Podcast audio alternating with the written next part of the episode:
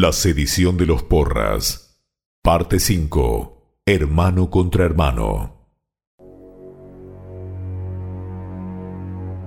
Era el domingo 19 de mayo de 1504. El adelantado había llegado a la cima de la colina, situada a espaldas de la playa, e inmediatamente se preparó para afrontar a los rebeldes. El capitán Francisco de Porras tenía hombres sanos y robustos. Entre sus seguidores estaban los marineros Juan Domínguez, Pedro de Ledesma, Juan Ferro, Juan Moreno y Francisco Domingo, el escudero Alonso de Zamora, el grumete Pedro de Viliatoro, el lombardero Juan Barba y el cruel y bestial piloto de la Armada Juan Sánchez. Porras salió al encuentro de Bartolomé y al ver el estado de sus tropas, comenzó a reírse y con él sus hombres. Adelantándose unos pasos y haciendo lo mismo, el hermano de Colón, el capitán rebelde, le dice, Eres patético, Bartolomé. ¿Vienes a pelear con estos hombres escuálidos y enfermos? Es una deshonra para los míos luchar con estos mequetrefes. ¿No tenía nada mejor tu hermano para enviar aquí? ¿Sabes lo que haremos? Cuando termine contigo y con tus hombres iré en busca de tu hermano y lo mataré, junto a los traidores que lo acompañan. Eso me ganará puntos con el gobernador y comprenderá que no tuve más remedio.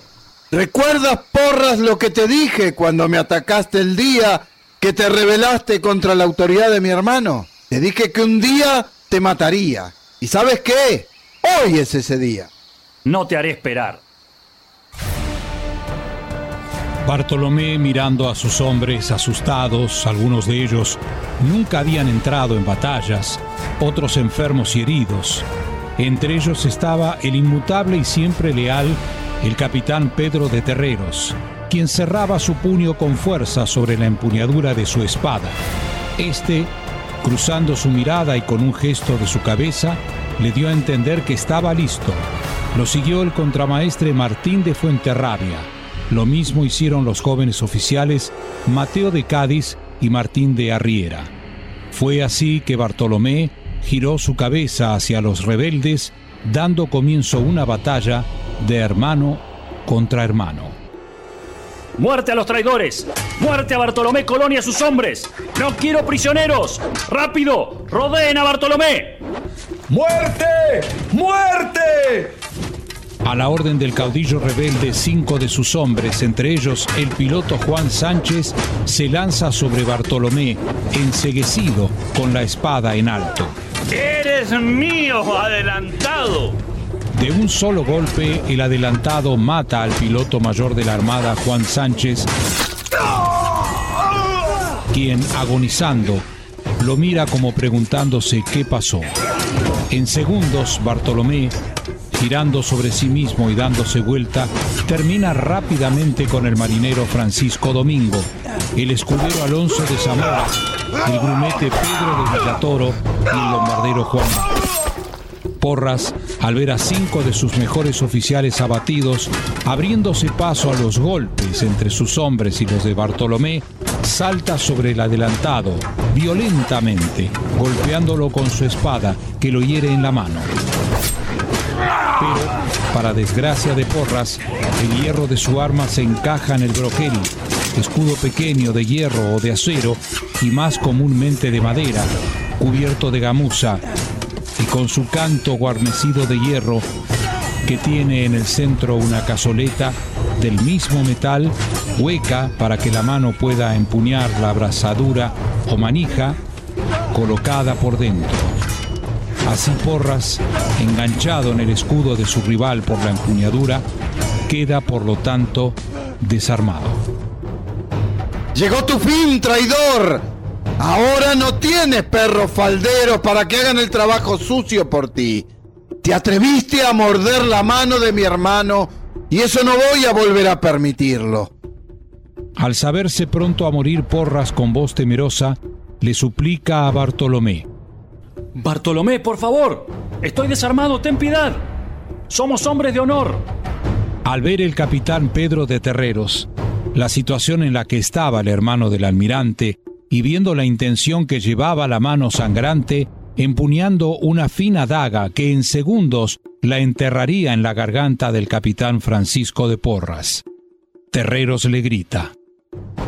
Bartolomé, no lo hagas. Tú no eres como ellos. Recuerda quién eres.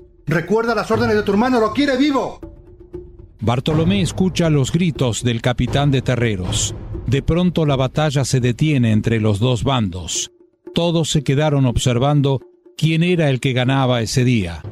En ese momento se determinaba quién vivía y quién moría.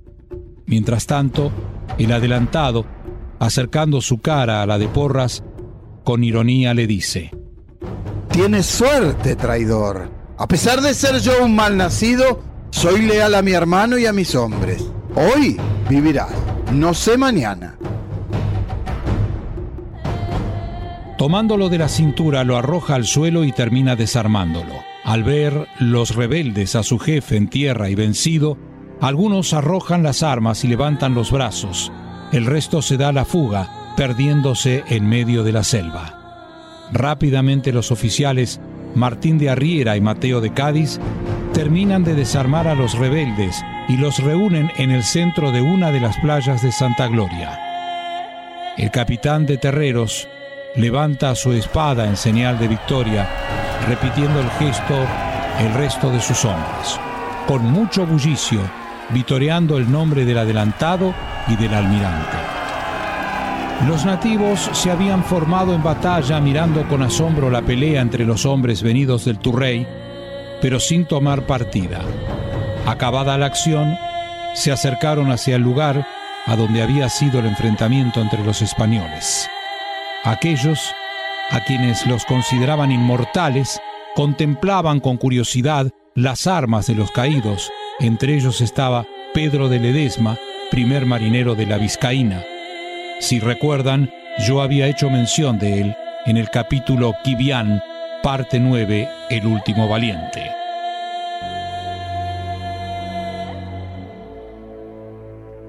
Al otro día Bartolomé, junto a sus hombres, volvió a donde estaba el almirante y éste lo recibió como su salvador. Gesto que imitaron todos los hombres. En cambio, los cabecillas de la insurrección y los otros rebeldes fueron puestos bajo custodia.